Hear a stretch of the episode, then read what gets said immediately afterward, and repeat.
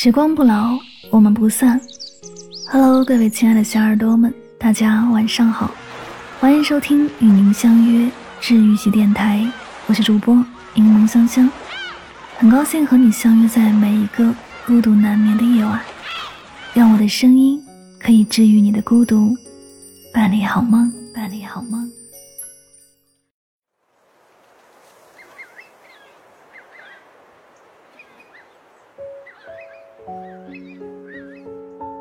前不久，热播剧《狂飙》大火后，演员们也跟着走红了。张颂文的履历和演技受人追捧，疯驴子借着热度做起了直播带货。戴着金丝眼镜的高启兰也因为斩男气质多次冲上热搜，唯独张译这里冷冷清清，没有媒体采访，也没有社交活动。电视剧的火爆就仿佛跟他没有半点关系，这让我想起了先前他在采访中的一段话。我不是一个喜欢锦上添花的人，那种繁华和热闹一旦变凉就会很惨，所以还不如让我一直保持一个低温。年轻时我们总以为人生就是要热气腾腾，追求热闹的朋友圈，豪奢的吃穿，光鲜亮丽的工作。中年以后才渐渐明白，人若是太过于追求轰轰烈烈，终会不堪重负。适当的给自己降降温。过低温的生活，你才能抛去负累，轻装前行。欲望低温，作家马克吐温曾说：“狂热的欲望会诱出危险的行动，干出荒谬的事情来。贪念缠人，欲壑难填。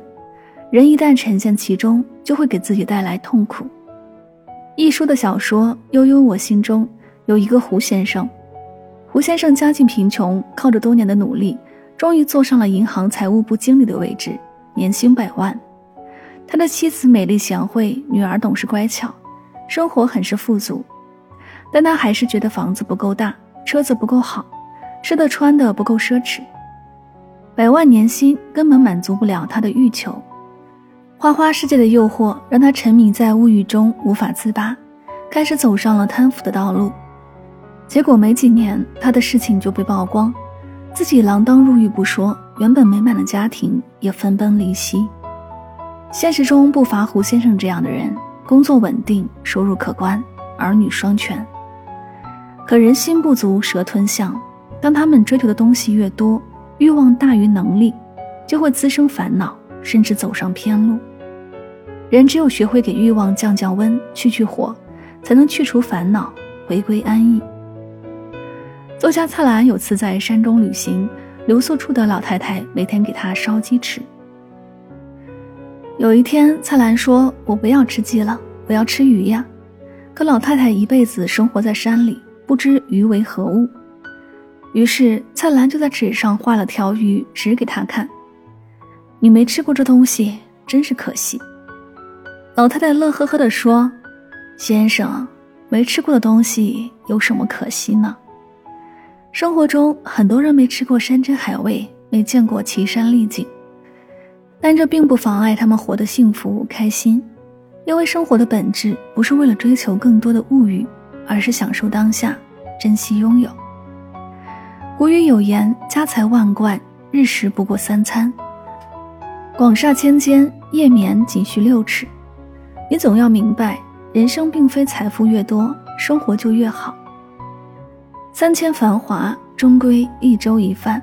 过分追求物质，只会给自己徒增负累。中年以后，学会给欲望降温，知足常乐，无闲事，人生处处皆风景。情绪低温。卡耐基梅隆大学曾经进行过一项情绪研究，研究人员找来上百名实验者，并仔细记录了他们在工作生活中的状态，结果显示。人有高温和低温两种情绪，情绪高温的实验者脾气暴躁、喜怒无常，常常因为一点小事就大发脾气。他们与朋友交往很容易因为一两句话就立马翻脸，令人难堪。跟客户谈合作，只因为对方不肯让步就拍桌子走人，使生意泡汤。而情绪低温的实验者很少大喜大悲，他们情绪稳定，遇事冷静，处事理性。老子说：“静生定，定生慧。做一个情绪低温的人，不慌不忙，才能生出智慧，应对兵荒马乱的生活。美国著名心理学家斯蒂芬·克利福德曾讲过一个真实案例：三十六岁的格纳是加州一家公司的主管，一次他遇到一位难缠但是很重要的客户。若是与他签下合同，即效能翻一番。为了拿下这个客户，那几天他通宵达旦的做方案，力求无可挑剔。谁知道方案改了又改，对方始终不满意，还出言讽刺他能力不行。格纳直接大发脾气，在电话中吼道：“我不伺候了！”结果合作谈崩，扣绩效不说，他还被领导当众训斥了一顿。他满心苦闷。找到心理师克利福德诉苦，克利福德听完他的故事，语重心长地劝说道：“越是暴躁的时候，越要有给情绪泼冷水的能力。”从那时起，格纳开始有意识地给自己的情绪降温。无论客户怎样刁难，他都能努力克制脾气，然后心平气和地应对。时间一长，那些难缠的客户都点名要与他对接合作，他的业绩逐年攀升。不到两年的时间，他就做到了副总的位置。想起英国诗人约翰·米尔顿的一句话：“一个人如果能控制自己的情绪，那他就已经胜过了国王。”人到中年，身上的担子越挑越重，不能再像年轻时那般脾气一点就炸。一次小冲动，可能就弄丢了工作；发个脾气，起个冲突，甚至还会拖累到整个家庭。其实只要及时给自己的情绪浇上一盆凉水，降降温，心平气和之后，你就能发现，所有的问题都会迎刃而解。要明白，生活千难万难，只要稳得住情绪，内心不乱，什么都不难。作家马亚伟在《低温中年》里说：“人到中年应该是低温状态的，低温才能冷静、自制、通达、智慧。”低温的中年不是要你冰冷无情、冷漠的面对生活，而是要你更加重视内在的修养，重视精神的成长。当你试着过低温生活，当下的每一天，你都能过得平静充实、温暖舒适。这里是与您相约最暖时光，感谢你的聆听。中年以后，学会给欲望降温。知足常乐，无闲事，人生处处皆风景。喜欢节目可以订阅此专辑，每晚睡前暖心的声音伴你入眠。